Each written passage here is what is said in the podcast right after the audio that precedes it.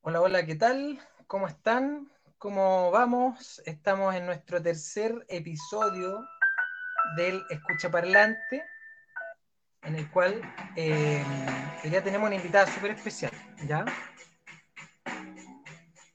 Este tema que estoy poniendo de fondo es una suerte de música incidental que vamos a tener para el Escucha Parlante, ¿ya?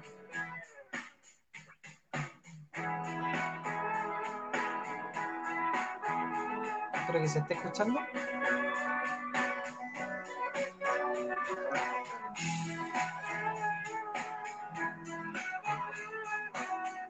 Está muy bueno, está muy bueno el tema. Esta canción se llama A Pie. La compuso el Claudio Maulén, un muy buen amigo, muy buen amigo, hermano de la vida, y que nos eh, obsequió esta canción para la mm, escucha parlante. ¿Ya?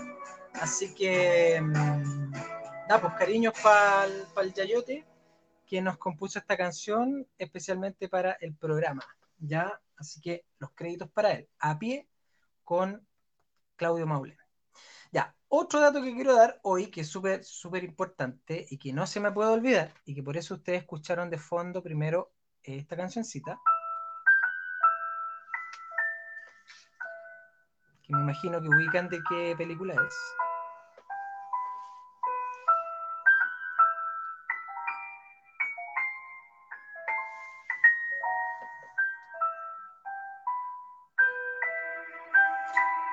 Esta canción está dedicada especialmente hoy día al Vicente. Vicente, feliz cumpleaños. Felices nueve años. Eh, sé que lo pasaste muy bien con tu familia, que estuvo muy bonito. Ahí cantamos también el cumpleaños feliz, fuimos parte de esa, de esa, de esa celebración virtual. Y yo me comprometí contigo a que te iba a mandar un saludo. Así que un abrazo grande, un beso y hartos cariños para ti. Yo sé que esta canción te gusta mucho al Vicente, el bichito.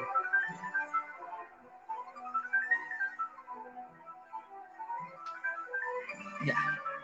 Vamos a dejarla ahí de fondo y vamos a conversar sobre el tema que nos toca hoy. El tema que vamos a, mm, a conversar hoy día tiene que ver un poco con la música, pero cómo la música nos va impactando eh, en la vida, cómo nos va impactando en la biografía y cómo ciertas canciones, ciertos temas, ciertas melodías van adquiriendo algunos significados con el tiempo, con el devenir del tiempo. ¿ya?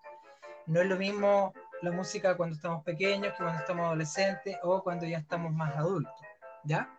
Entonces, hoy día vamos a tener una invitada, ella es psicóloga, psicóloga que trabaja, mm, bueno, particularmente con, con niños y adolescentes, eh, en el ámbito educacional también eh, es la Pame Cantayops. La Pame Cantayops nos va a hablar hoy día de cómo la música ha impactado en su historia personal, en la vida personal, y vamos a ir revisando algunos hitos eh, y compartiendo algunas canciones. ¿Ya? Así que vamos a invitar a la Pame en este momento.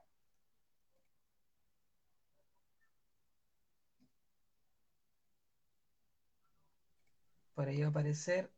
Ahí está la Pame. ¿Cómo está ahí? Hola, ¿cómo estás, Filipito?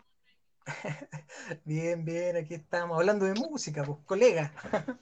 Colega, eh, ¿quién lo diría después de tantos años? Después de tantos años y seguimos hablando de música, seguimos hablando de música después de, no vamos a decir cuántos, pero hartos, varios. ¿ya? Hartazo, hartazo. Em, bueno, que, quiero, lo primero es presentarte, para mí, Canta Jobs, tú eres psicóloga y quiero saber lo primero, ¿cómo estáis? ¿Cómo estamos hoy día? Eh, bien, estoy bien. Hoy día, hoy día, ah, después de una semana bien intensa, eh, eh, donde, bueno, la pega, las cosas que uno hace, los hijos, la casa, el perro, hartas cosas, pero en general, en general bien, en general bien. Qué bueno, eso es bueno. Bueno, nosotros ambos somos psicólogos y trabajamos en colegio. Da, la casualidad, ¿no? Que trabajamos en el colegio. Entonces yo pregunto también, eh, ¿cómo va la pega en el colegio? Mira, la, pega es, eh, en el colegio es, dura la pega, es dura. Uno trabaja mucho más, el teletrabajo hace bien mm. difícil, se complejiza harto todo. Es, difícil compatibilizar los tiempos entre la casa, los hijos, el teletrabajo, el estar conectada full. Eh, no digo 24/7 porque es una exageración, pero estamos mucho más conectados que lo normal del tiempo. Eh, las exigencias son distintas y todo se lentece un poquito más. Porque antes si estaba en el colegio lo podíais solucionar en media hora hablando con tres o cuatro personas a la vez, hoy día todo se hace ese proceso un poco más lento y agota. A mí particularmente eh, me agota mucho el teletrabajo. Pero, pero nada, hay que hacerlo, hay que acompañar a los niños y, sin duda, ¿qué cosas buenas ha traído esto? Eh, darme cuenta el tremendo trabajo que hacen los profesores, que hoy día para mí son mi primera línea, eh, el respeto absoluto frente a la labor y lo que ellos hacen, que es maravilloso y, creo que hoy día los colegios se sustentan, más allá de cómo funcionen, gracias a, la pega que ellos hacen, la cercanía con los niños, la paciencia que tienen, eh, etcétera. Podríamos estar hablando un, programa entero de eso. Sí, yo también destaco, destaco y aplaudo la labor de docente hoy porque realmente em, se, han, se, han, sacado la cresta todos estos días, todos estos meses, eh, porque en definitiva, claro, uno conoce cómo la pega los profes en el día a día, que sabe que es mucha, que es harta, que incluso hay pega para la casa, y en este caso, eh, más, el doble, el doble y el triple a veces, ¿ya? Entonces, efectivamente hay harto trabajo, eh, la gente está, yo creo que, que, está mereciendo el reconocimiento que tiene, así como el personal de la salud. Eh, yo me saco el sombrero con los profes el día de hoy, con toda la gente que trabaja en educación, porque se están... Sí, yo también, sin duda. Oye, quiero saludar mientras tanto porque aquí ya estoy pudiendo visualizar algunos eh, saludos donde eh, aparece la Ceci, que saluda, dice mi hermano Vicente Álvarez, bueno, ellos son primos, la Ceci y el Vicente son primos míos, ¿ya? Y saluda ah. al, Vicente que va a estar prontito. Son los palos, los palos blancos. Los palos blancos, claro. Y la misma prima mía, la Ceci, que va a estar el 8 de septiembre, ¿ya? Así que un besito a mis primos, hartos cariños. Em, y nada, pues mira, hoy día eh, vamos a hablar, como decía antes, de la música cómo esta nos ha impactado. Y quiero saber cómo tú llegaste a la música, cómo te enamoraste de la música, cómo la conociste. Bueno, la música tiene para mí una trascendencia importante en mi vida y la verdad es que si tú me preguntáis qué fue lo primero que escuché o, cuáles son mis primeras como eh, lo primero, lo que más me, me, llamó la atención tiene que ver inmediatamente con mi infancia y con mi historia familiar. O sea, yo, yo soy la más chica de cuatro hermanos, tengo varios años de diferencia con ellos y la verdad es que mi hermano mayor, con el cual nos parecemos mucho físicamente y, por, y en, otros, en otros aspectos también, en lo loquillo, en lo, en lo intenso, eh, en lo emocionalmente intenso ambos.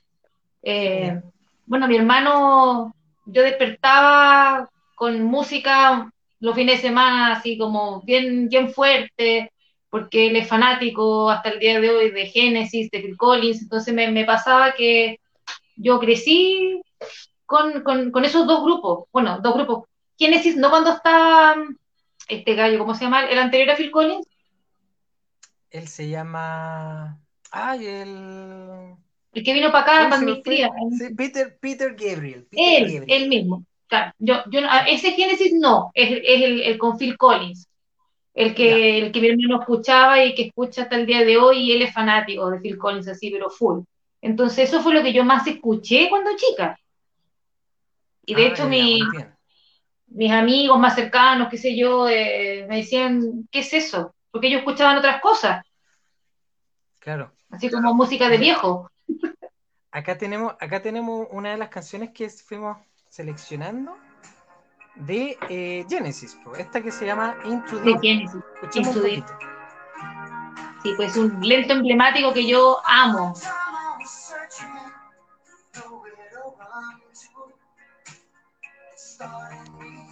Buen tema. Excelente. yo no sé si tú te acordáis, pero a mí me lleva, me lleva, bueno, evidentemente en mi infancia, pero también a otros íconos como la fiesta de tu colegio. Despierta emociones, eh, sentimientos, te, te, acordáis de muchas cosas. Nosotros hace un par de programas atrás, no, tres, cuatro programas atrás, hablamos justamente de, de cómo mm, se activan ciertos centros emocionales cuando uno escucha música. O sea, claro, se activa todo, y sobre todo la gente que tiene, que, vive su mundo emocional mucho más intenso, porque hay gente que evidentemente es más, es más cognitiva, ¿no? Pero de igual manera la, la, música sí eh, va movilizando internamente otras cosas, que tienen que ver con los afectos, con las emociones, que se representan de maneras distintas. Pero nadie puede ser indiferente a la música. Yo creo que no, no podemos decir que nadie no le afecta escuchar algo. ¿Cachai? sea, sea de tu agrado o no. Yo quiero decir que, bueno, eh, nosotros con la PAME, eh, insisto, estamos hablando con Pamela Cartayox, hoy estamos hablando de cómo la música nos influye y, es parte de nuestra biografía e incluso va como siendo parte de nuestra historia, de nuestra historia sabiendo de un poco desde dónde nosotros venimos, sabemos dónde estamos parados, podemos proyectar algunas cosas, ¿no es cierto? Entonces, yo eh, también me recordaba un poco que, claro, uno escuchaba estas canciones un poco más, comillas, antiguas, porque tampoco eran tan antiguas en esa época, eran 10, 15 no, pues, no eran tan antiguas. Pero para, para algunas personas era como algo muy antiguo, o sea, a mí de repente mis compañeros me decían, eh, oye, pero esa música la escuchan mis tíos que son más viejos que, y que esos tíos eran de 30 años, ¿no? pero mm, me pasaba con los Creedence, me escuchaba los Creedence, escuchaba Queen, me decían, oye, pero estás escuchando música de viejo. Ya eh, eh, eh, van entendiendo un poco por qué uno, como era influenciado en ese momento. Sí, pues. Y mi, mi gran super influencia era de mi hermano, pues yo escuchaba música todo el día con él. De hecho, en, en algunos que tengo el computador al otro lado, por ejemplo, el Pablo Solé dice, pues viste las, las fiestas del colegio. Pablo Solé, saludos, Pablito. Y a la Jime también que está saludando, ahí la veo que está. ¿Cómo está Jime? El 3 en 1 estéreo con doble casetera, claro, cuando uno grababa los, bueno, de, primero era del, del, vinilo al cassette, después de caseta a cassette, después de CD a cassette, pues, y hacía esas, esas cintas, cintas mezcladas, las mixtapes, que tú tenías que, tenías que esperar a que saliera la canción. Claro, y ojalá que no, que no dijera nada el locutor, etcétera. Eh, la canción que estamos escuchando ahora, Invisible Touch. Invisible Touch, esa canción particularmente mi hermano la ponía, pero hacía todo pulmón, los sábados, los domingos, eh, porque una de las que más le gustaba. Y yo fíjate que me recuerdo no tan solo ese, ese, momento, sino que también los viajes, nosotros veraneábamos cerca de Santo Domingo en, en, una, en otra localidad que se llama Yoyeo, y de ahí para Santo Domingo nos íbamos en auto ¿cachai? Y me acuerdo yo, mi hermano, como tenía, insisto, muchos años más que yo, entonces el hombre manejaba ya su autito y nos íbamos todos escuchando a Génesis, porque el que maneja pone la música. Claro, claro, y era como. Sí, estamos hablando que yo tenía, no sé, pues cinco, sí, pues cinco o seis años ahí escuchando ahí a Génesis. Haciendo como la impronta, como que te, te va quedando grabado y no se te borró más. No, pues, recuerda que como buen, como buen psicólogo usted debe recordar que los primeros ocho años son indelebles lo que uno le pasa en la vida. Por supuesto, pero una esponjita, una esponjita. Sí. Mira, aquí dice, y grabando de la radio Carolina. Carolina de Discotec, los viernes, los viernes, los, los sábados la noche. Sí. Mira, aquí tenemos una que también seleccionaste tú, pero aquí ya es Phil Collins, solo. Con One More, One More Night. Sí, pues eso es. Eso es como el año 84, 85. Sí, pero se escucha hasta el día de hoy y es también, eh, pero, pero acuérdate vos, Felipe, en, las fiestas de los colegios, en el tuyo, en el mío, este lento y ahí de todas maneras. Sí, pues, hay gente que hay gente que hasta el día de hoy recuerda esa fiesta de aquella época. Los, los eran las tres últimas canciones eran los, tres últimos lentos, y ahí se prendían la luz del gimnasio para la casa. Claro, o si no estaba en el carrusel, pues dando vuelta y vuelta. Y Pura dando vueltas todo el rato, dando vueltas. Mira, acá también tenemos Find a Way to My Heart. Fíjate que esa canción no es muy conocida. No, fíjate que yo no la. No es muy conocida. Y a mí me fascina. Fíjate que ando un poquito.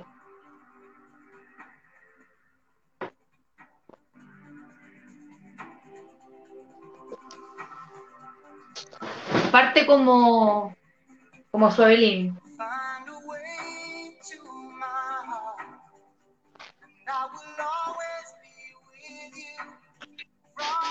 Está cabrito Phil Collins.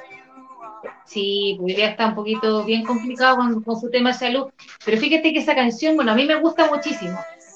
Eh, yo soy de las que maneja eh, con escuchando música muy fuerte. Son mis momentos de, de relajo y medio terapéuticos para mí.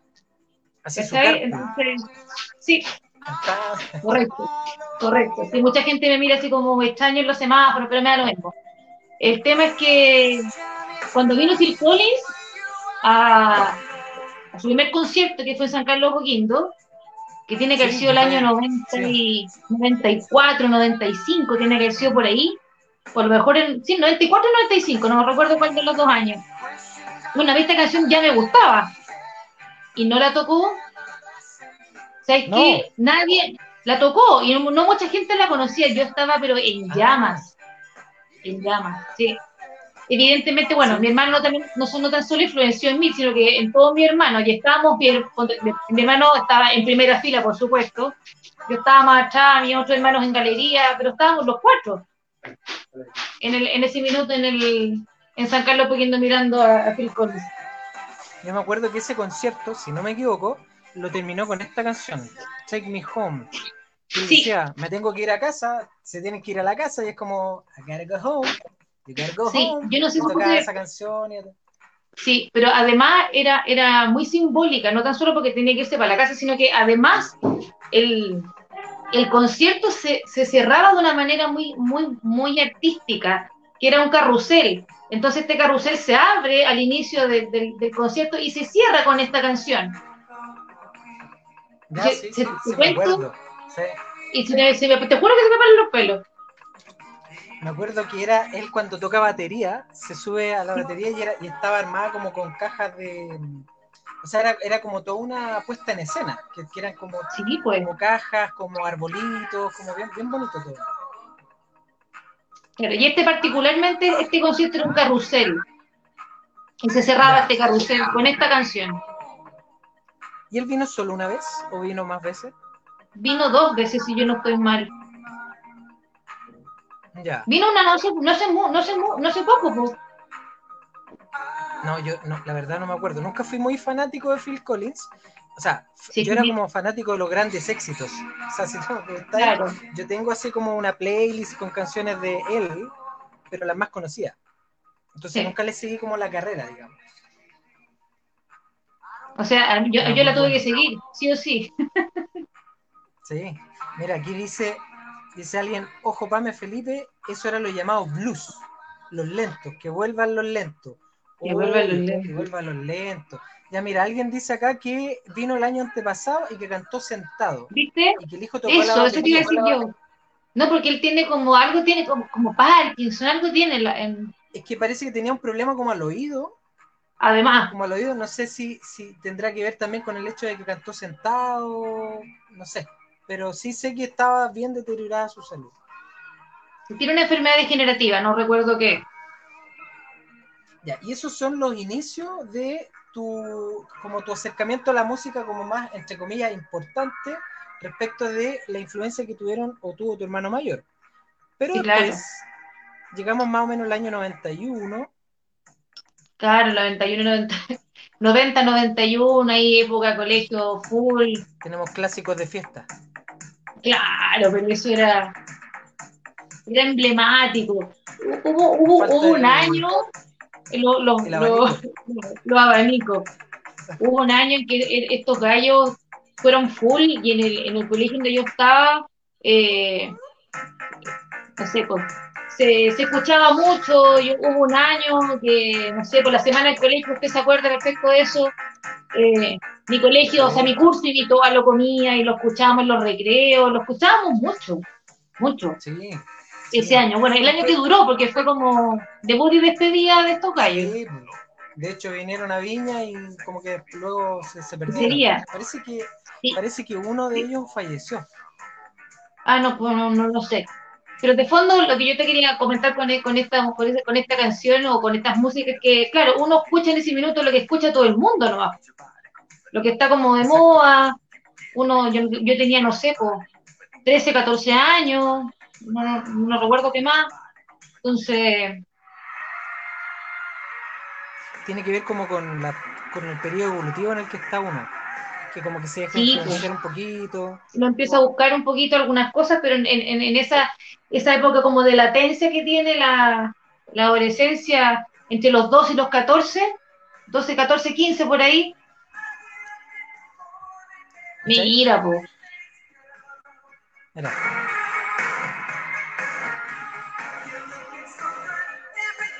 O sea, no hay nadie de mi generación que no se sepa la coreografía o no cante las canciones. Claro. Aquí está Donnie Wahlberg, que después se hizo actor. O sea, era actor en esa época ya, pero después se hizo famoso. Este fue como el salto que pegó.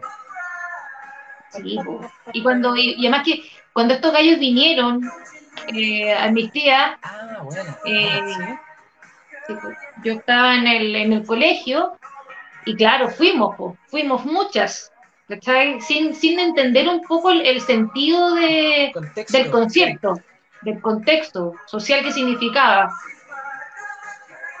Sí, sí, y el compromiso, Oh, el oh, compromiso oh. que, que- que había en esa época. Peter Gabriel también estuvo en ese concierto. Que vino, Winton Sí. Marsalis, Sting, Luinti Gimani, Tracy Chapman, de y O'Connor, Sinead O'Connor.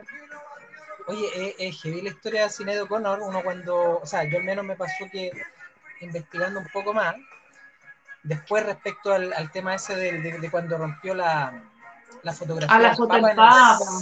Saturday Night Live, ahí le hicieron, pero, pero el vacío, no la invitaron por mucho tiempo Nunca al más. programa, como que se fue perdiendo, y ella en el fondo lo que estaba haciendo era denunciar todos los abusos que habían en la iglesia y que de repente estaban como velados, soterrados y uno como que no cachaba mucho, pero totalmente el subterráneo en esa el época. tiempo le fue dando la razón. O sea, uno después Sí, se fue enterando de que, de que efectivamente ella tenía la razón y fue como pionera en denunciar todas estas cosas. No fue entendida en su momento, pero hoy día yo también, o sea, siento que, que- que fue un gran aporte al tratar de visibilizar esta situación.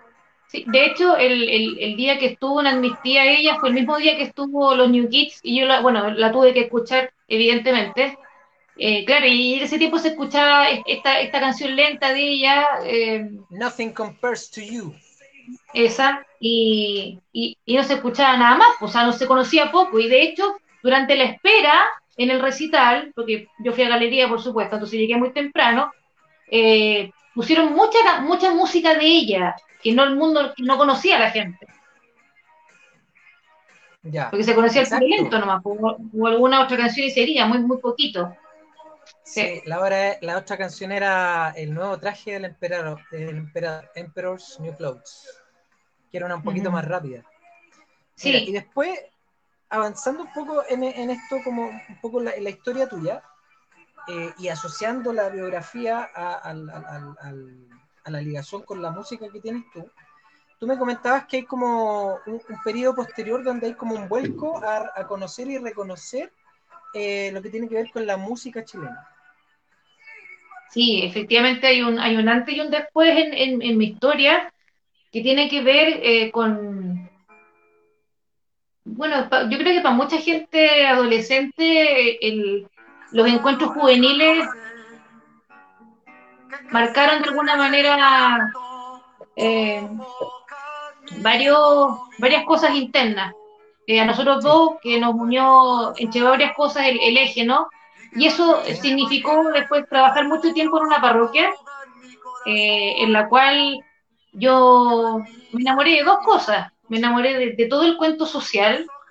Eh, yo, yo tenía una familia muy conservadora, como que muy, muy protectora, Eh, y cuando entré a trabajar, entre comillas, en, en esta, en este ambiente parro- de parroquia social, eh, se me quebró el cascarón.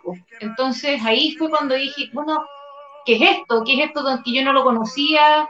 Eh, y me empecé a enamorar de la música chilena y particularmente de Yapu. Son Eh, tremendos, son tremendos ellos. El compromiso, el compromiso que tienen eh, desde el punto de vista social, porque al principio parten un poco con el con todo esto ligado a la música del norte. Ellos son de Antofagasta, sí. eh, a la música andina, etcétera, etcétera. Y, pero también empezaron a hacer como crítica social. Lo que les valió de alguna manera tener que salir obligatoriamente Bueno, el exilio. Y no, Sí. y no, y, y no, y no tuvieron permiso para volver durante muchos años. ¿ya? Entonces, claro, ahí uno va entendiendo, va comprendiendo cosas que de repente estaban un tanto ocultas o de las que pocos hablaban. Sí, claro, y además que ah, lo que me pasó a mí particularmente que como eh, lo comía con los New Kids no tiene nada que ver con esto, entonces y, ti- y tiene mucha Nada relación con lo que nada que ver con lo que hablábamos de, de la búsqueda de uno que también tiene que ver con la identidad que se va instaurando en la adolescencia. Eh, y la, la canción que estábamos escuchando anteriormente y esta, para mí, a mí me, me remueven porque me pasó que me gustó tanto este cuento que yo iba a todos los recitales de Iyapu, a todos Sí. a todos. Pero fíjate que el último que fui, eh, que, yo estaba acostada en mi cama con, con- viendo televisión y aparece que iban a celebrar los 40 años de- del retorno. Y yo no sabía, nunca me enteré. Y le dije a mi marido, no sé, yo esta cuestión voy, como sea. Y cuando tú lo vi un día miércoles y era el viernes. Bueno, y, y hace mucho tiempo que no iba a un recital de Yapu a galería. Porque como uno va creciendo, se pone medio exquisita, va, va después, quiere llegar directamente a su asiento, ¿no? Claro, claro. Y como fue tan, fue tan eh, eh, la publicidad y qué sé yo, y lo que hicieron, que no nos quedó otra que ir a galería. Y lo Ya. pasé, pero increíble con Iván, increíble. Y cuando se cantó fiesta. esta canción, que fue la última vez que la, la Anita González escuchó esta canción, porque al, a los años, al año siguiente ella Oh. fallece. Entonces Sí. fue súper simbólico, claro, porque eh, Roberto Márquez la hace que, que se ponga de pie y, y todos cantando la canción. ¿Cachai? Entonces fue intenso, intenso emocionalmente, fue un momento muy, muy emotivo, recogedor, Caupolicán llenísimo cantando a la, a la Anita, entonces fue ¿Y impactante, cómo, y totalmente. cómo, cómo retumba todo eso en uno? Mira, aquí en los comentarios dicen, eh, Nothing Compares to You es The Prince originalmente. Muy bien, mira, ese dato no lo conocía yo. Eh, y dice ta- también por acá, Yapu volvió al 87. Me acuerdo que estaban los salesianos de la Alameda, ahí cerquita donde estábamos nosotros también, y aparecieron en la formación. Bueno, recordamos que estamos con la Pame Cantayops, que nos está hablando de eh, el impacto que tiene la música a medida que uno va creciendo, la biografía personal. Un poco eh, también comentábamos lo que tiene que ver con el, con el cómo uno va empezando a entender las letras de las canciones, la lírica, la poesía, Correcto. hacer como análisis de esto. Mira, ahí tenemos Uno una que pone mucho más- propia primavera. Tu propia primavera. Y esa canción para mí tiene, es, es sumamente importante en mi historia porque, eh, bueno, a todo esto cuando yo conozco a mi pololo en ese minuto que es mi marido, eh, gracias a Dios también le gustaba Iyapu. También le, le, gusta, le gustaba más los intis. Le gustaban más los intis. Ahí vamos a hablar de los intis. Pero Sí. le gustaba también los Iyapu. Y fíjate que cuando elegimos las canciones de nuestra ceremonia religiosa, esta, con esta, esta canción la elegimos y salimos de la iglesia con esta canción. Qué buena. Entonces, Buena, pues ahí te queda también grabado cuando- para siempre. claro, ojalá lo hubiera cantado Iyapu, pero no la cantó Iyapu, pero fíjate que eh, es nuestra canción y, y- y fíjate que el Iyapu siempre la, siempre la toca, en cualquier recital siempre la toca. Eh, Sí, y para nosotros es muy importante. Yo al último recital que fui antes de la pandemia fue a lo Iyapu, ¿ya? en Quellón, No te en la isla de Chiloé, mi chico. Sí. Mm. Tú también tocabas, Felipito, música de los po. Sí, pues ¿te acordáis que tocaba el candombe en el eje? correcto. Vacilábamos el candombe. Mira esta canción. Este, esta es poesía pura. Hoy vive solo. Esos son los tres versos. Los tres versos para una historia. No, pues, yo me equivoqué. Esta es la canción que cantaba con Policán a la Anita. Ah, con la Anita González, ya. Sí. Esta es la canción. Tenía cinco años. Es bellísimo este tema. Este, no- no- uno no puede escucharlo sin conmoverse. E- e- Eso, eso es lo, lo que te digo yo. Aunque nadie ca- aunque no conozcas la historia, aun- cuando uno la escucha, eh, la verdad es que, y además que Roberto Márquez, en- en- en- porque aquí empieza a cantar Andrés Márquez, ¿no? Así que mi, Andrés. cuando, claro, claro, él es Andrés. Cuando canta, cuando, cuando toma el segundo verso, Roberto Márquez le da una potencia que a mí, la verdad que es absolutamente estremecedor. Bueno, y esto un poco lo que tiene que ver con la cosa más técnica en la, la música, si tú te fijas, empieza con notas mayores. Y cuando pasa el verso que canta Roberto Márquez, que es una parte un poco más, más, más- más cruda de lo que pasó cuando empiezan a darse cuenta de lo que Claro. estaba pasando, que están en una celda, confinados, escondidos, Claro. desaparecidos, baja un tono menor. tiempo, con donde el odio confinado, ahí parte.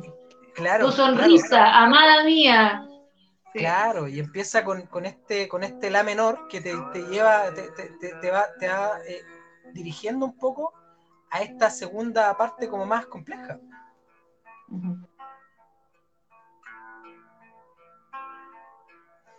Mira, aquí vamos a ir a. Esa parte, de ahí para adelante pero power. Exacto. Ya, mira, y aquí Y pasamos esa a un canción. ¿sabí? Sí, pero es que esa canción, ¿sabéis por qué la elegí?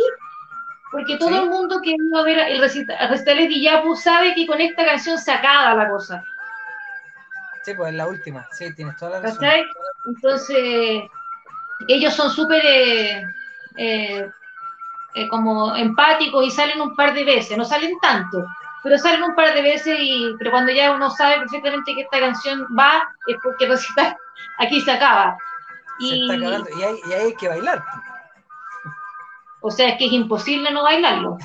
Exacto. Fíjate que es una gran diferencia que tiene el, el, el Iyapu con el Inti, que en el Iyapu se baila harto más, en el Inti se, se Sí. escucha más. Sí. Tienes toda la razón. Mira, dice, dice por acá en el chat, cuando intento cantar tres versos, dice, olvídalo, el nudo en la, el nudo en la garganta no me deja seguir. Y es real, es real. Yo, de- yo esa canción me la sé en guitarra también. Y, y claro, uno, uno logra empatizar, empatizar con todo lo que está pasando. Filipito. si alguien, dígame. ¿Me, me saludar al Nicolás? Es que está, está ahí justo, debajo del... del- Sí, Aravena. ¿Tú lo conoces, el Nico? Sí, pues, como si usted me, me llevó para allá, pues. Ah, tiene toda la razón, de veras, de veras. Disfrutémonos la historia. Grande Nico. Hola, Nico. Besos. Besos a todos por allá. Sí.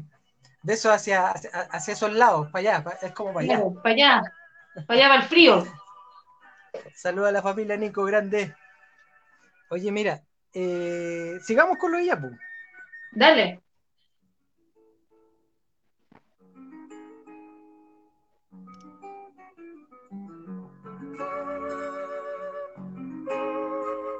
¿Te escuchas? ¿Cuál es esa? Espérate. Ah, el necio. Sí. El necio. Esa canción es preciosa, a mí me encanta, que es de Silvio. Pero fíjate que ellos hicieron un recital hace unos cuatro años en el municipal. ¿Ya? Y por supuesto ahí estaba Pamelita con su marido en palco viendo Villapu. Y ahí fue la primera vez que ellos tocaron esa canción. Ah, ya. Y, de- y- sí, la primera vez que ella- ellos la, la tocaron. Y, y les salió preciosa, preciosa. Porque es muy distinto escuchar a, a Silvio con la pura guitarra, ¿no? Y, y- y todos los acordes del, del, del- del coro, escucha ahí. pues. Caminando fui lo que fui.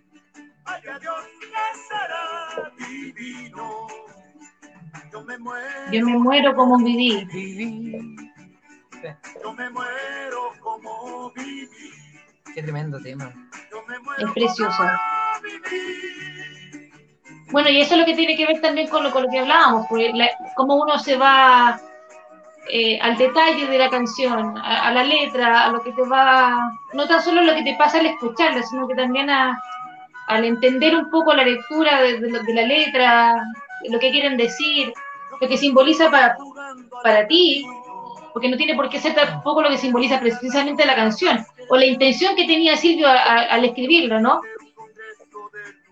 Exactamente, ¿no? El otro es que, el otro que pensaba yo, es un poco como, como uno se va como olvidando de los New Kids on the Block, de lo comía, que queda en el fondo como un placer culpable en el fondo, porque uno Claro. empieza como a- uno, uno acepta y dice ya, bueno, es parte de la vida, es parte del crecimiento y, y está bien, y uno empieza como a empieza a, a reflexionar acerca de todo lo que pasa alrededor de uno, de la gente que uno va conociendo. Mira, el Nico nos dice, el Nico nos dice, vuelvo para vivir es una de, de- de las canciones que, que más lo, lo marcan del, de lo Iyapu. Dice, mis peores momentos de migrante la escuché de modo casi de autoflagelación. ¿Cachai? El Nico, Eh, Nico dice eso. El Nico Baravena, sí, pues, ¿sí? Mira, aquí nos vamos también a una un poquito más movida de los de, de los Iyapu y que es parte del, del folclore nortino. Y que en qué Ahora, colegio ¿quién- no se ha hecho una coreografía de esta. En todos los colegios Uh, en, el, en mío sí, en el cual trabajo. El mío también. Sí. Ahora, ¿sabes qué? Baila ¿Qué me pasa a mí con esta canción? En los últimos tres o cuatro recitales, yo diría no, o, o más, desde la Revolución Pingüina para adelante, en esta canción particularmente, eh, y ya pues siempre llevaba a, a- a gente que bailaba el caporal, ¿no? Pero hoy día lleva mezcla. Claro, lleva, lleva caporal y lleva gente joven a, a, a manifestarse desde, sus bailes más modernos, con letreros, etcétera. Quizás se arma una fiesta preciosa. Sí, sí, yo me acuerdo. Me, la me dicen que la ponga un poquito más fuerte. Vamos a ponerla un poquito más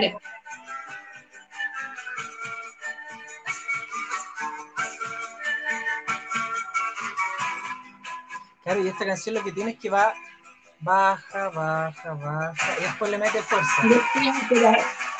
Con todo. Y hay una parte también que sale ahí el, el ¿cómo se llama? El gueta, el que toca el bajo, que Sí. sale con una cuestión que no sé cómo se llama, que vuelta Matraca, ahí. matraca, matraca. Gracias, gracias. Y hace bailar a todo el mundo ahí. Se pasa chancho ahí. No, y yo no sé si tuviste alguna vez al Eric Maluenda. Eric Maluenda era una Sí, fiesta esta pues. canción, cuando estaba con el bombo y le daba el Siempre en, en altito él atrás. Carlitos Caselli le decían. Sí. Bueno, el. Yapu también siempre, siempre lo recuerda. Es tu recital. Sí, sí. Bueno, nosotros en el último concierto que estuvimos allá en Quillón, pasa exactamente lo que decís tú. Eh, en esta parte salieron varios cabros eh, como representando a la primera línea, haciendo Sí. el caporal, pero con, con los lienzos, con la, con, con- con la pañoleta, etcétera, etcétera. Sí, Aquí nos pasamos a otro de tu grupo favorito. como un baile. Ay, pero es que. Y hay una anécdota especial con esta canción. Pucha, pucha, pucha. Y esa canción en especial es. eh, debería estar aquí mi marido sentado para que contáramos esta anécdota. Pero. Mándale saludos, pues debe estar por aquí. Por ahí anda Ivancito, sí. Y esta canción, eh, yo no sé si el, el- el- quien canta esta canción estará escuchando por ahí. Me dijo que sí. Eh, porque le, le- le- da un poco de pudor a él cuando yo hablo de estas cosas. Bueno, nosotros, nosotros nos fuimos a vivir a, a una comuna X y resulta que cuando llegamos, eh, la persona que, que- me crió en mi infancia, era mi- mi- la señora Nidia, me llama por teléfono y me dice, eh, Pamelita, ¿sabes qué? Que llegó, en ese tiempo no había tanta, tanta gente extranjera viviendo en nuestro país de color, y me dice. Pamelita, llegó un negrito al lado. Me dice, bien negrito. Ya, le digo yo, qué bueno, ya. Ella, para ella tuvo una anécdota, y dije, ya, qué bueno, perfecto. Y en la tarde cuando llego, y resulta que vi al negrito, y me doy cuenta que, Ah. que era el cubano de los Inti Yemani, yo casi me Sí. morí, porque Iván es fanático de los Inti Yemani, y yo así llegué, pero así como el cangrejo de Sebastián, así como, ah, Iván, no sabéis nada, claro, así, así como, como 80, pero hacía morir. Dije, Iván, nuestro vecino, o sea, a la casa de al lado, es el Efren Viera. Iván me dice, no, no te puedo creer, que no sé qué. Bueno, dije, bueno, pasaron los días, y un día, toc, toc, y era él, ¿Ya? y así como, Haci- haciéndose la desentendida, así como si. claro, así como una persona súper cualquiera. Y me dice, hola mi hermana, ¿cómo estás? Que no sé qué, que, que mi suegra vio, vio que ustedes estaban haciendo la terraza y, y- y me gustó un poco, me gustaría que poder mirarla. Y el Iván así como, adelante, adelante, por favor, pase, eh, pase, pétalos, bueno. pétalos, pase. Bueno. Bueno, entonces a él le gustó mucho nuestra, nuestra terraza, cómo estaba hecha, qué sé yo, y Iván le decía, no, yo te puedo conseguir esto, te puedo conseguir lo otro, no te preocupes, yo hablo con mi maestro, así, toda, se la vendió toda a- Claro. al, al Efren, y, y el Efren dijo, ya, compadre, muchas gracias, no sé qué, y Iván le dice, pero no es, no- nada es gratis. Y yo dije, ¿con, con qué va a salir este otro? Y, y claro, y el Iván tras, trae su disco, el último de Linty en ese minuto, estamos hablando hace 12 años atrás, eh, 12 años. y le dice, pero yo necesito que tú me consigáis la firma de todo, de todo acá. claro, una por otra. pues. Claro, finalmente esa, esa anécdota hoy día hace una muy linda amistad eh, que, te- que tenemos con él y, y vamos a todos los recitales de Inti Gimani. Buena, pues, buenísima. Y a, todo, y a todos De los hecho- asados de los vecinos. Claro, pero por supuesto, aquí la, la comida cubana, mis hijos son fanáticos de los, de los porotos negros del tío Franco. Obvio. Bacán, Sí. súper bien. Sí, se, se armó una, una muy linda amistad y de hecho para los 40 años del INTI, que, que fueron eh, el IYAPU, fueron muchas, muchas personas, ellos después tuvieron una, una tremenda, en, en el Caupolicán arriba, yo no conocía, eh, hay un restaurante precioso, como una especie de restaurante, donde hicieron una paella gigante y estaban todos invitados. Y nosotros éramos los invitados del Efrem, pues, ¿cachai? O sea, estábamos, pero ahí en llamas, en llamas. Fue, una- fue un gesto muy lindo de mi lindo vecino, así que ojalá lo- me esté escuchando ahí de, el agradecimiento eterno. Ojalá, pues, ojalá ahí le mandamos un saludo a Efren. Un saludo cariñoso, cariñoso. Cariñoso, mi hermano. Esa canción es hermosa, La Playa. Me gusta también la exiliada del sur de los Inti. Bueno, vamos a seguir recordando aquí que Y fíjate que lo- que pasa con la playa también pasa, es lo mismo que pasa con el negro José. Cuando el recital del Inti se toca la playa es porque estamos. Sí, pues Ahí se acaba el estamos- recital. Ahí se acaba el recital. Sí, sí. Y ahí sale el negro ahí con todo su sabor a bailar y hace bailar a todo el mundo. Aquí estamos con el aparecido. Sí. Una canción que, que- que en especial a, a Iván le gusta mucho y bueno, yo creo que él, él es el que lo pasa mucho más, lo pasa mejor él que, que yo en los Inti. De- debo sí ponerle el gorro negro. Sí. Yo lo paso mejor en Sí. el, el, el Dillapu y Iván lo pasa mejor en los del Inti. Pero eso, pero eso es bacán igual porque en el fondo van complementando un poco los gustos, que, que- que- que es parte de lo que, de lo que uno escoge también. Pero, pero son súper afines, son súper afines, eso es lo bueno. Sí. Te, te cuento que se asoma mi hija y me dice, di por favor que a mí también me gusta. Porque Ah, ella adora su muy tipo bien, tiempo, muy sí. Ya, muy bien. Mira, aquí tenemos el Sambalandó, también un clasicazo. Sí, esa es una típica canción clásica que uno, en las, en las primeras fogatas que uno hace, en la adolescencia también.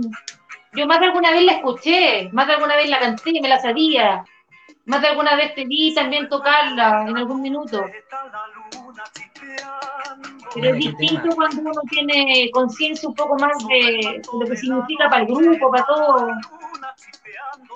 La letra, que, lo que significa la letra también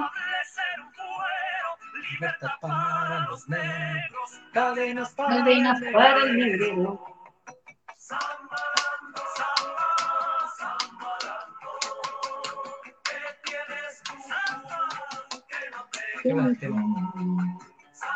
Y este también que se convirtió con el tiempo en un clásico.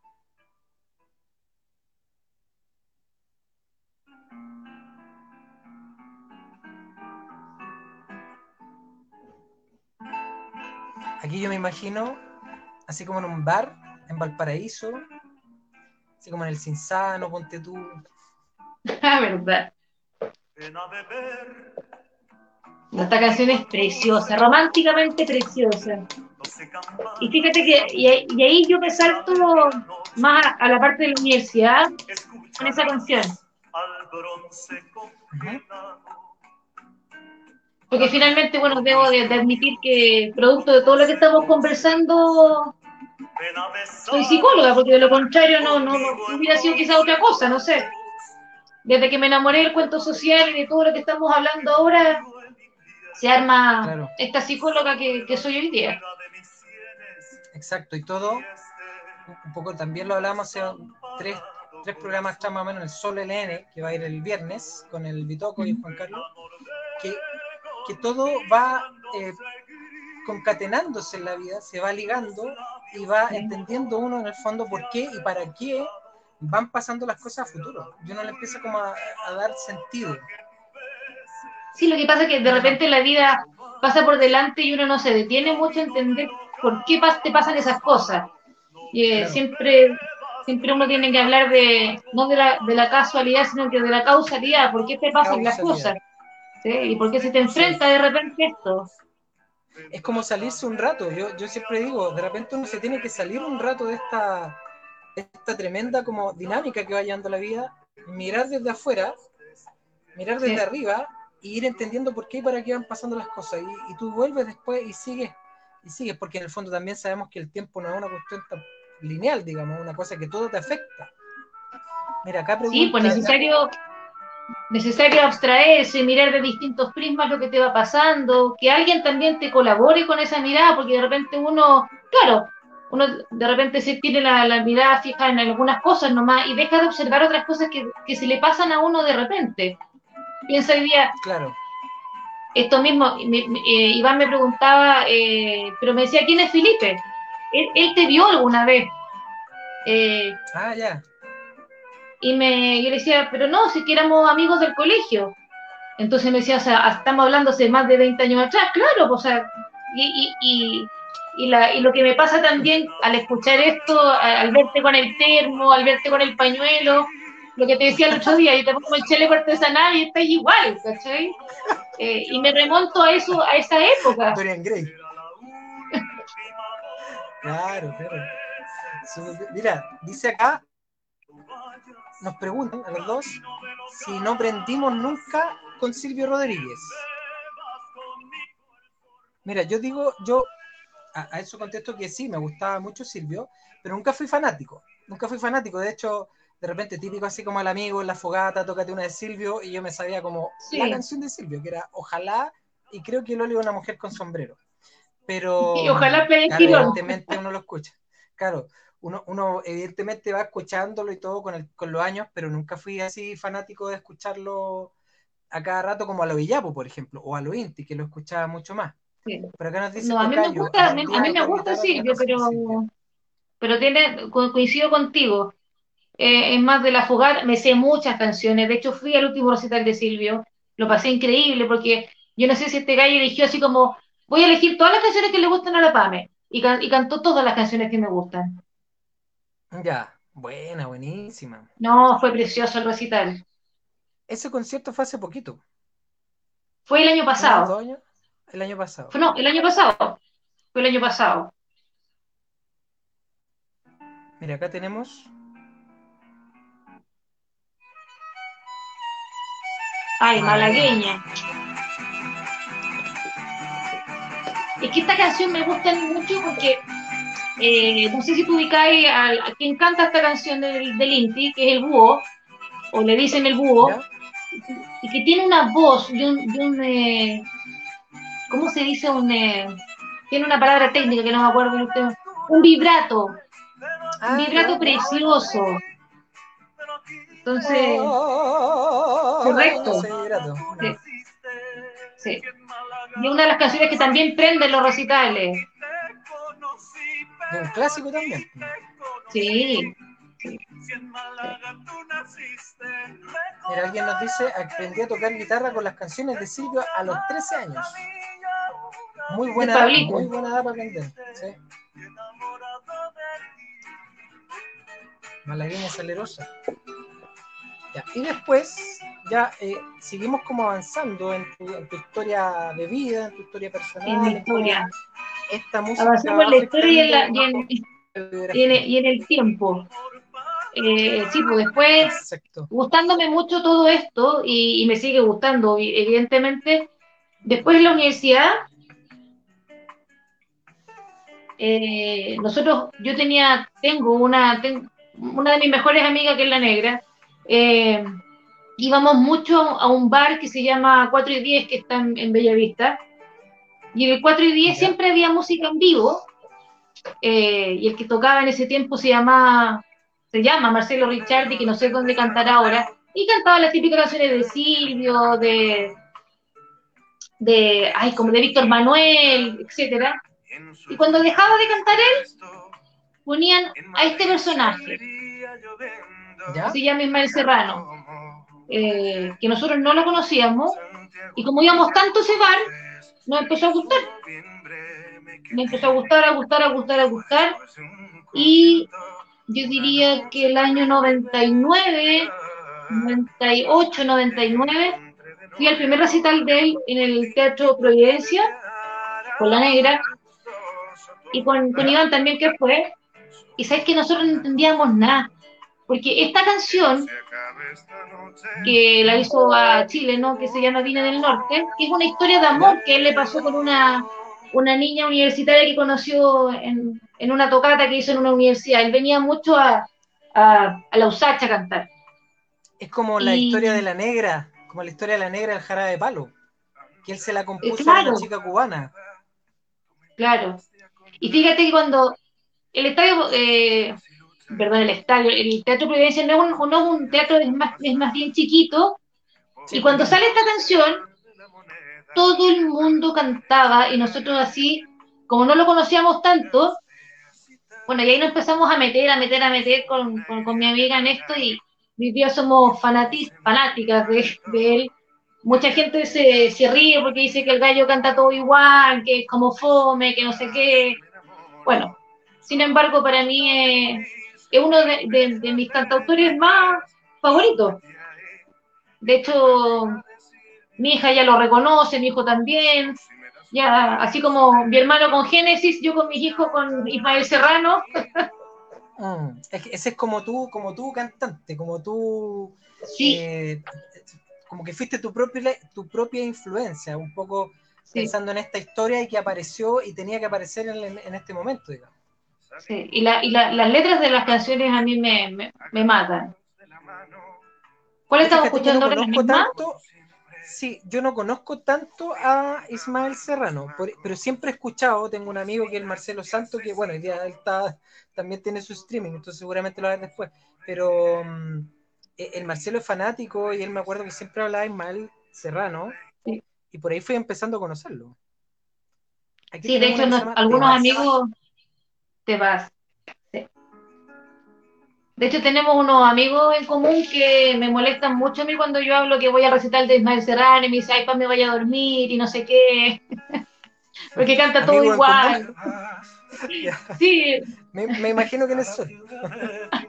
Saludos saludo a los chiquillos. saludo a ellos, a todos ellos. Oye, pero tremenda voz de él. ¿eh? Claro, Tiene, que tiene le dicen como un guiño a Serrat. Tiene, no sé, no sé si estoy Sí. equivocado. sí. Hay mucha gente que dice que no, que es la mala copia cerrada, que no sé qué. Y fíjate que esta canción, en particular, eh, yo dentro de mi época laboral, trabajé en los Andes un año y fue súper duro, súper duro.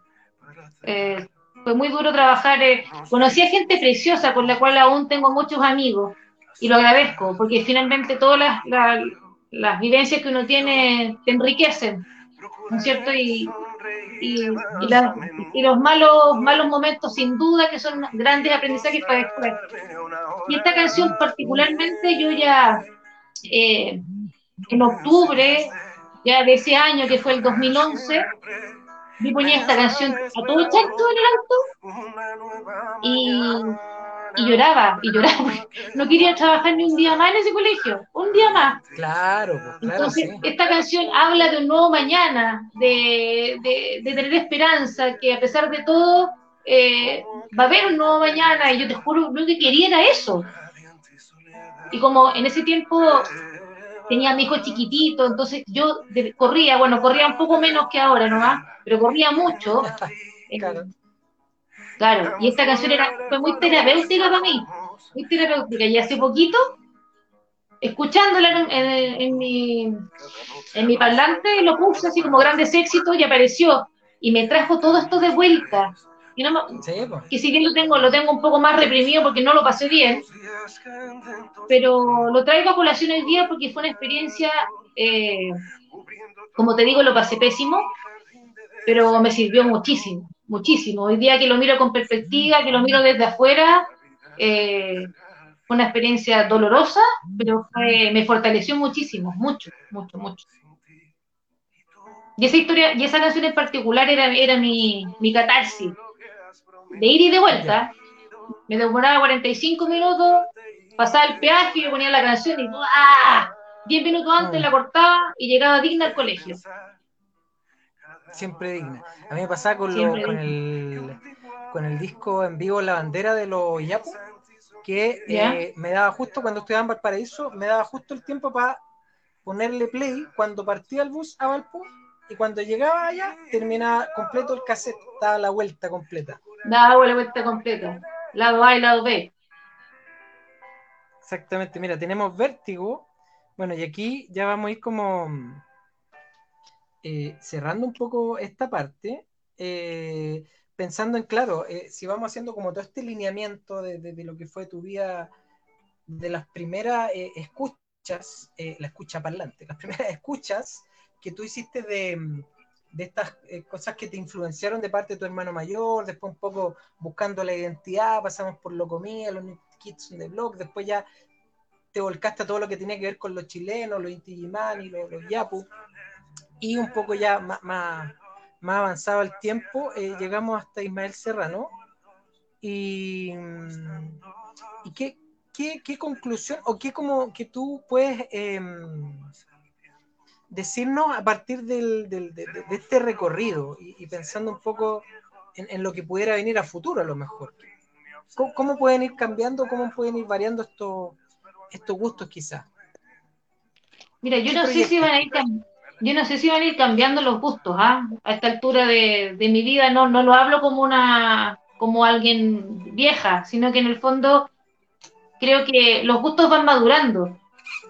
Eh, y sin duda yo te digo que las- las- los últimos tres grupos que tienen que ver con el Ismael, con, con Inti y con Iyapu, son los que a mí me marcaron, bueno, Ismael después, pero el, el, el Iyapu, que yo te digo, de los 16 años para adelante, yo no lo he dejado de escuchar, nunca. Entonces, eh, esa como vorágine que uno vive cuando, cuando es más chico, es más chico con las influencias y con, con dejarte de llevar un poco con lo que con el que dirán, con la influencia del hermano, etcétera. Después tú vas buscando tu propio, tu propio escenario tu propio refugio en, la- en las letras. A mí, a mí lo que me pasa es que cuando yo estoy como de buen ánimo, o, no necesariamente, sino que escucho, por ejemplo, la canción de la, Tu propia primavera y rápidamente mi energía cambia. Si escucho Ismael, también mi energía cambia. Y eso tiene que ver con la historia emotiva que yo tengo con esa canción y con, la- y con lo que representa para mí. Porque, por ejemplo, la canción del Ismael que, te- que hablábamos recién de un, de un nuevo mañana, tiene que ver con una. La canción no habla de un, de una- de un momento duro, ¿cachai? O no necesariamente de eso, pero yo sí lo simbolizo con lo, con lo que estaba viviendo en ese minuto. Y creo que ahí la música tiene un sentido precioso eh, y súper como si generis, porque es como único, ¿no? En la historia de cada uno, Sí. porque va, te afecta y te remueve de manera. eh, eh, de manera eh, especial y eso y ese sentir es individual, ¿cachai? Nos puede gustar Claro. la misma canción, pero finalmente lo que simboliza para cada uno, lo que nos, lo que nos evoca y lo que nos convoca esa canción tiene que ver con tu propia historia. Y eso es lo más lindo. Eh, yo creo que es lo más lindo de, de ser un, un cantautor, de poder expresar tus emociones también a través de la música. Sí. Yo no conozco a nadie que, que que que le guste la música que no tenga una sensibilidad especial. Tú que tocas guitarra tienes una, una sensibilidad absolutamente distinta a alguien que no la toca, por ejemplo. Que no tiene que ver que sea menos sensible o no, sino que Mm. la sutileza. Cuando tú me decías, mira, escucha ese la, no sé cuánto, yo no tengo esa sensibilidad porque no cacho nada de eso. Claro. ¿Cachai? Pero, pero conecto contigo desde otra manera, desde otro prisma, pero también desde la emoción. Y eso es precioso. Sí, exactamente. O sea, yo, yo digo, tal desprendo un poco de tus palabras, eh, que de repente una canción puede significar una cosa para una persona que puede traerle nostalgia, felicidad, recuerdo, de repente hasta malos recuerdos incluso, pero siempre hay como, como, una asociación. ¿no? Uno, uno hace la asociación, ya sea a nivel eh, emocional o, o- o según lo que estás viviendo tú en, en ese minuto, eh, pero, pero nadie lo va a dejar como indiferente. O sea, un poco lo que pasa hoy día, incluso cuando de repente nosotros decimos, chuta, para nosotros como que, no sé, pues no le encontramos sentido al reggaetón. Pero probablemente eh, los niños, los jóvenes hoy, van a ir descubriendo otras cosas y están descubriendo otras cosas que nosotros un poco pegados con ciertas canciones, música, influencias que tuvimos en nuestro momento, eh, las vamos arrastrando. O sea, acuérdate que cuando estuvo el rock, el rock and roll en los años 50, en los años 60, para los adultos de esa época no tenía ni un sentido, no tenía ni un brillo el rock. Claro. día, eh, tiene todo un significado. Yo no sé qué irá a pasar con el reggaetón en el futuro, pero... eh, No lo sé, eh, parece que no, que, que vino un poco para quedarse, porque llevamos harto rato con, con, con la cosa esta, ¿no? Pero fíjate que a mí me ha servido, al menos para mi, a mi hija, que, que de alguna manera igual le gusta, eh, yo le digo, pero flaca, ponen atención en, en la letra, fíjate, Sí, cómo, Sí, cómo se denostra, cómo, cómo se habla ahí de manera, escucha ahí la, el tema genérico, lo, el género, atenta ahí con lo que está, lo que estáis bailando, fíjate lo que, lo que se está diciendo, el mensaje de lo que estáis bailando. sí. Y cómo, y cómo le gusta van, nomás, van pues, evolucionando. Cómo Sí. van evolucionando algunos con esto, porque entiendo que el Calle 13 o Residente comenzó con el, el ¿cuánto se llama? con el reggaetón y después fue, fue, fue metiendo más un, un aspecto social, incluso en sus canciones habla del pueblo mapuche. Entonces, yo siento que de a poco van, van cambiando las si- sensibilidades. Mira, ahora vamos, Sí. bueno, vamos a ir dando como finalización al programa. Por ahí alguien nos comenta que, eh, espérame, déjame leer los comentarios. Dice, estamos a algunos pasos de un nuevo mañana para muchos. Claro, claro, o sea, son momentos de la vida, son segmentos de la vida que van eh, que van marcándose con ciertos ritos, con ciertos símbolos y con ciertas canciones.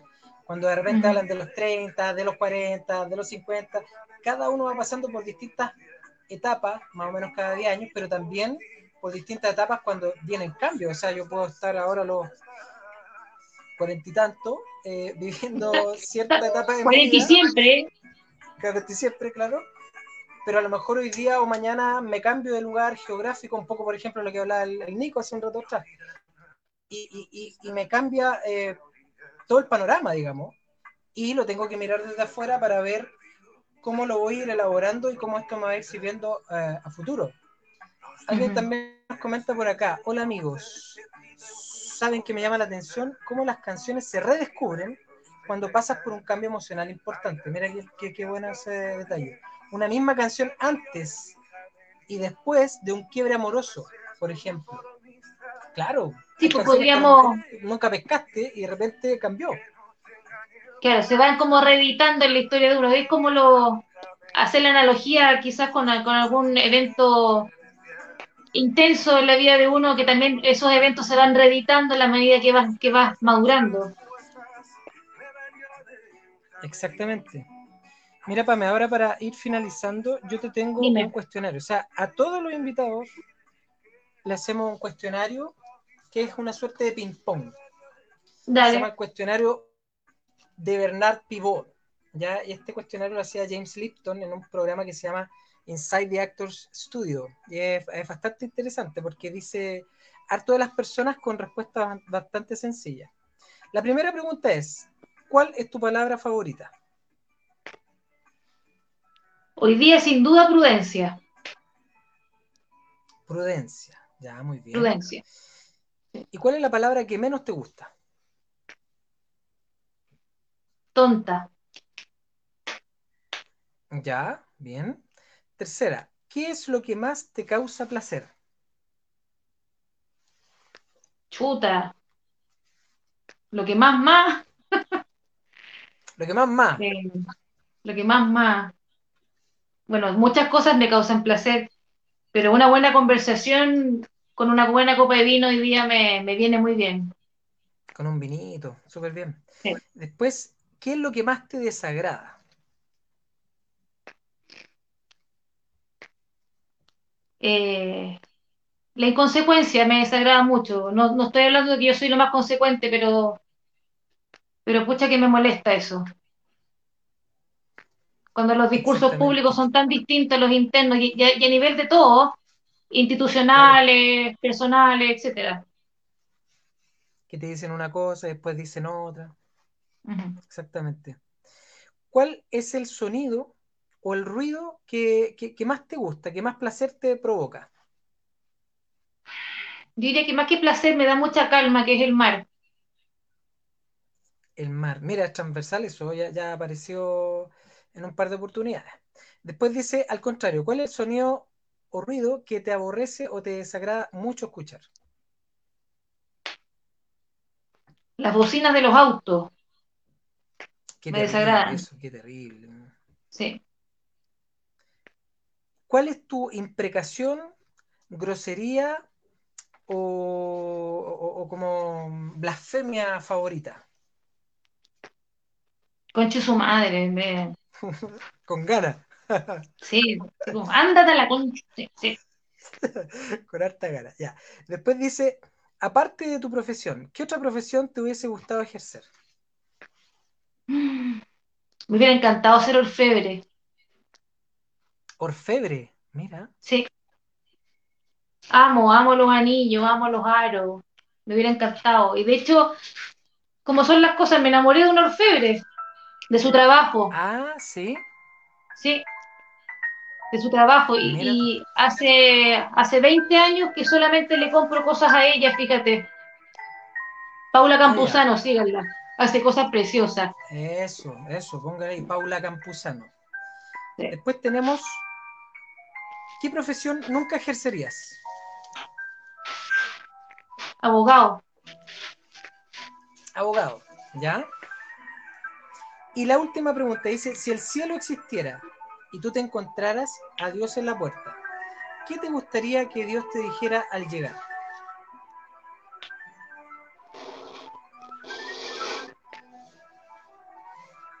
eh, viste que, viste que el cielo existe. Eso, viste que el cielo existe. ¿Viste? ¿Sí viste? Te lo dije. Era verdad. Muy bien, excelente. Oye, y al finalizar ya, eh, que esta es como la, la- la última recomendación o el imperdible.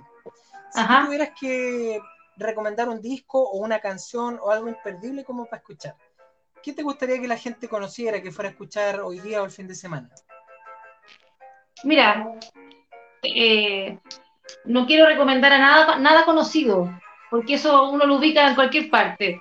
Eh, hoy día creo que vale la pena darle espacio a, a la gente nueva, a los cantautores nuevos, y fíjate que con esta misma amiga mía, la negra que conocía a Ismael, ella tiene, ay, disculpa, tiene unas sobrinas que son muy lindas, y una de ellas,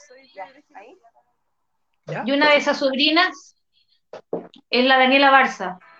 Y la, la Dani la conozco yo hace muy, desde, desde siempre, desde muy chiquitita, y, y, y yo no me di cuenta en el deambular universitario, ¿no? Que la tesis, que no sé qué, que el trabajo, que la Dani tocaba guitarra y canta maravilloso. Y esa canción que se llama Prometí, tiene muchas canciones preciosas, pero esa canción se llama Prometí. Y cuando la escuché, hace como cuatro años atrás, eh, me estremeció por completo, porque era, qué lindo lo que te voy a decir, hasta, hasta me emociona un poco. Es como el resumen de todo lo que hemos hablado. Mm. ¿Cachai? Es lo que yo me hubiese, le- lo que me hubiese, lo que me hubiese cantado yo cuando era chica. Así que como que para allá, te prometo que para allá voy, te prometo que para allá voy, ¿cachai? Eso. Qué Y tiene una voz bonita. Sí, nunca la había escuchado lindísima. Tremenda. Yo ¿Ah? ahora la estoy escuchando por primera vez. Primera vez que Sí. la escucho. Tremenda voz. es preciosa. Y además que ella es muy linda además. Bueno, es linda físicamente, pero tiene una, un alma preciosa. Un aura. es una- pero de Ella- alma ella- es preciosa. Fíjate ¿Y que ella, la ella es terapeuta. ubicar? Sí, tiene varias canciones. Tiene varias canciones en Spotify, en, en, en, en Ah, YouTube la ubicas tú. Ella está trabajando para sacar su primer disco. Es terapeuta ocupacional, pero hoy día está con toda la, el- la- la onda de la música terapia, con los cuencos tibetanos, creando mucho. Tiene una retórica preciosa, una letra que de verdad, una sensibilidad que a mí me mata. Pero esta canción en particular, yo le dije, Dani, ¿esta canción la hiciste pensando en mí o qué? De hecho, Claro. Sí, de hecho, para mi cumpleaños pasado, eh, me la cantó ahí en, en Facebook para mí, me dice, Pame, con todo, tu- con todo mi cariño para ti. Creo que ella vale la pena escucharla. ¿Ah? Mira, acá nos dicen, nos dicen en el Facebook, Pame, dame el dato para cantautores.cl. Ah, claro, es el Pablo Estudillo que está armando este, este sueño del precioso de ¿De qué se trata cantautores.cl. ¿Ya? ¿Es una plataforma? Un... Sí, eh, lo, lo está creando, es, un, es, un, es una, un, un sueño de él que partió la semana pasada y está invitando a muchos cantautores para que esto se vaya armando de alguna manera y dándole un sentido a este espacio. Él quizás Ah, ahí bueno, eh, que, podría que contar con un poco más. espacio. Que cuente con el espacio también, pues si de repente un día lo podemos invitar, ahí puede dar a conocer esto súper bien. Si, eh, eh, este Sí, él lugar es- también toca guitarra, canta, tiene, tiene sus propias canciones, también escribe muy lindo. Él, él es uno de mis amigos de, de la parroquia que, que me hizo darme vuelta como pulpo y transformarme en lo que soy hoy día. Ah, muy bien, muy bien, ahí es parte de la historia. Mira, dice acá, Sí. en torno al destino de los muertos, Benjamín Saiz, es lo mejor que puedo recomendar. También le vamos a echar una, una, una escuchadita. ¿Mm? Mm. Eh, bueno, yo me despido. Ahí hay gente que nos está diciendo gracias, que, que estuvo muy bonito el programa, que les gustó, cómo conectamos un poco las historias con, la, con las emociones. Eh, yo agradecerte a ti, Pame, por haber estado hoy día con nosotros. Eh, debo decir que cuando te lo propuse me dijiste al tiro que sí, estás súper entusiasmada Sí. y eh, valió la pena. Pues espero que en el futuro se pueda repetir. Ahí podemos ir mezclando con otros temas que puedan ser interesantes eh, para poder seguir conversando en torno a la música también. Así que te agradezco harto, Pamelita. No, gracias a ti, Felipe, por el cariño, por, por la confianza, por este espacio rico. Qué rico tener espacios nutritivos que nos reúnan y que, y que sigamos con esta amistad preciosa de tantos años. Así que feliz por eso. Muchas gracias a ti. Mu- Muchas gracias, querida amiguita. Nos vemos.